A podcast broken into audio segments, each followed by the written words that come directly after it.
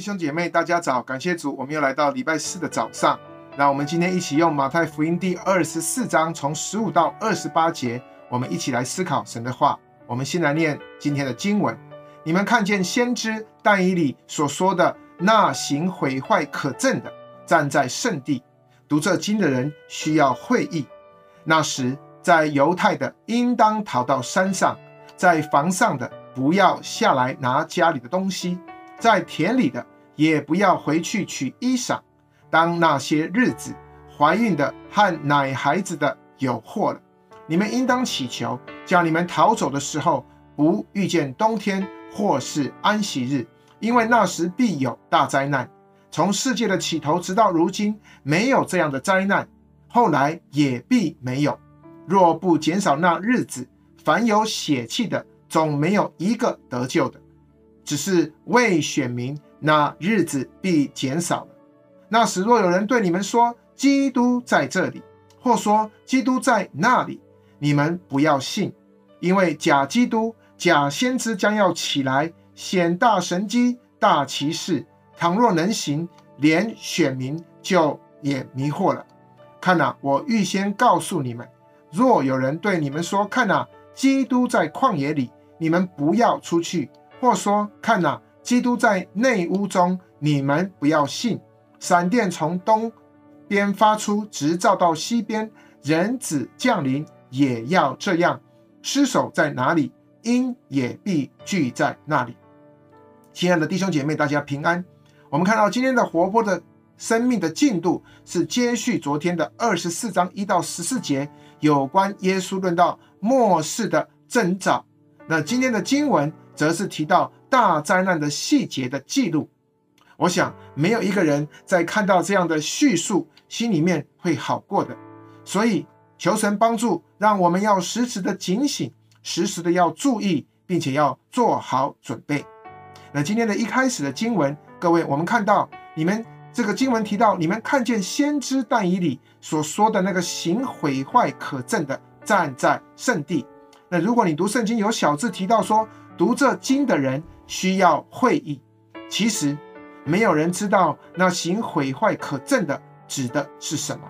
但是这句话是来自但以理书十二章的十一节，在该处的圣经当中指出，那可证的在圣殿施行毁坏。但以理所指在圣殿施行毁坏一事，大约在主前一百七十五年左右已经应验了。那也就是希腊王攻陷耶路撒冷。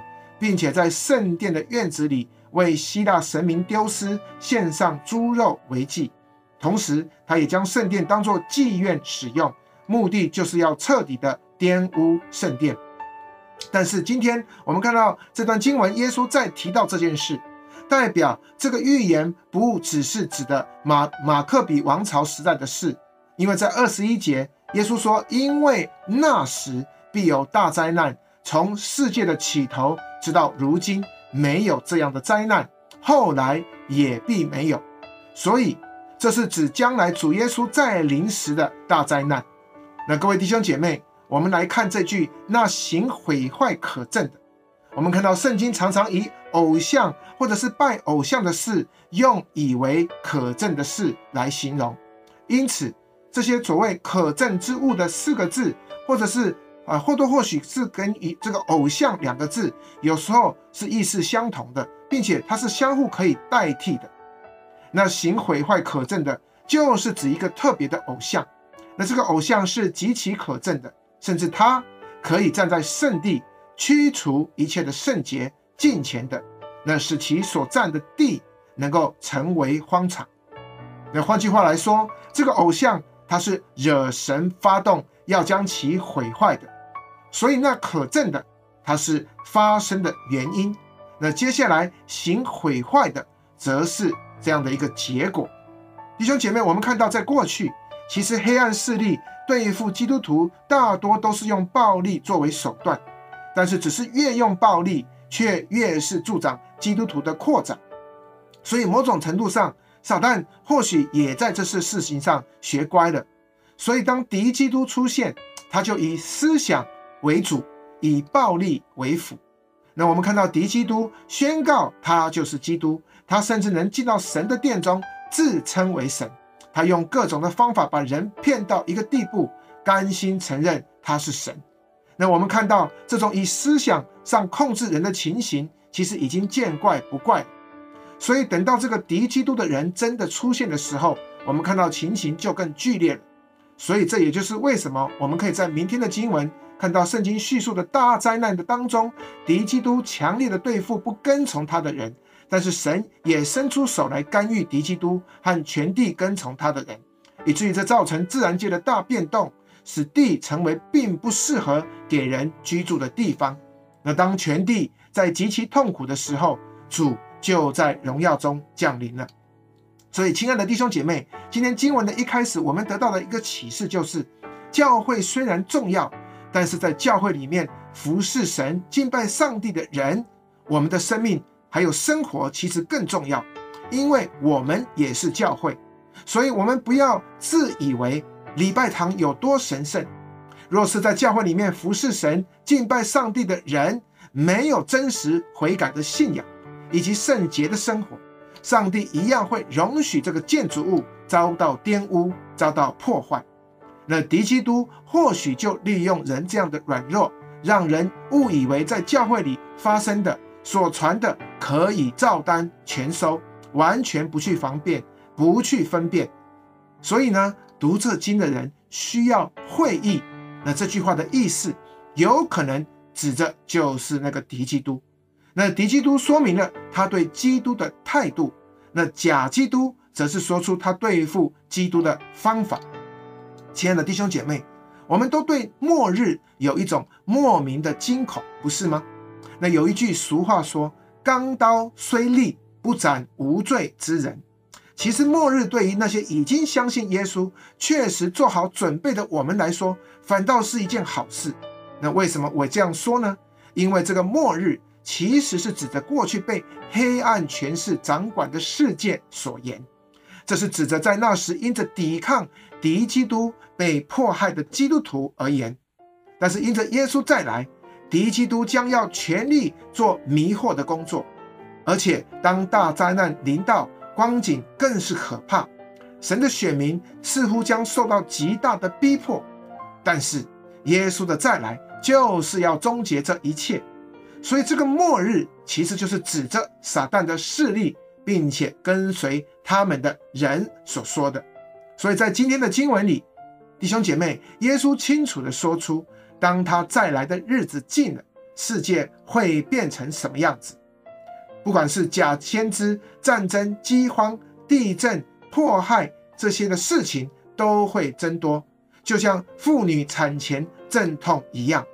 但是虽然有一阵子会出现前所未有的黑暗。但是耶稣却要拯救他的百姓，他要带我们回家，永远与他在天堂相聚。其实各位，我想耶稣并不要我们太专注于末世会发生什么，而是他要我们做两件事情。首先，当我们看到世界似乎变得已经无法控制的时候，首先我们不要惊慌，我们也不要害怕，情况似乎会越来越糟糕。但是我们要谨记在心的是，神依然掌控全局，他知道他自己在做什么。再来，我们要记得故事的结局，结局不管事情变得有多糟，但是耶稣他会再回来，他会终结一切。那时他们他就会把我们从这种灾难的世界当中拯救出来，带我们回家和他在一起，直到永远。那最后经文说，闪电从东边发出，直照到西边，人子的降临也要这样。尸首在哪里，烟鹰也必聚在哪里。没有人知道末日来的时间，但是耶稣再来的时候却是非常的明显，就有如闪电一样照亮黑暗的天空，每一个人都一定看得到，并且这是非常明显的，所以。根本不需要任何的先知来宣告耶稣已经回来了，所以只要你听到有谁说耶稣已经再来了，其实那一定就是假先知。弟兄姐妹，与其我们猜测末日何时的来到，倒不如我们把每一天看成是上帝给自己一个改过的机会，让我们彼此勉励。我们一起低头祷告。慈悲爱我们的天父主耶稣基督，是的，主啊，求你赐给我们智慧，赐给我们有分辨主啊以及分别的能力。在这末世的时候，主啊，这个敌基督、假基督会用你的名字，主啊，做许多的异能来迷惑你自己的百姓。主啊，愿我们有这样的一个智慧来分辨。主啊，也让我们有警醒等候的心。主啊，我们要做好准备，因为你来的日子必像贼来到一样。主啊，让我们常常主啊和活出合你心意的生命。主啊，尽力的将大使命、大诫命，主啊活出在我们的生命当中，以至于当你再来的时候，我们心里面没有恐惧，并且我们愿意迎接你那荣耀的到来。主，谢谢你的话，主啊，继续成为我们脚前的灯，路上的光。我们这样感谢祷告，奉耶稣基督的名求，阿门。亲爱的弟兄姐妹，愿神的话继续帮助我们，成为我们生命当中的力量。我们下次再会。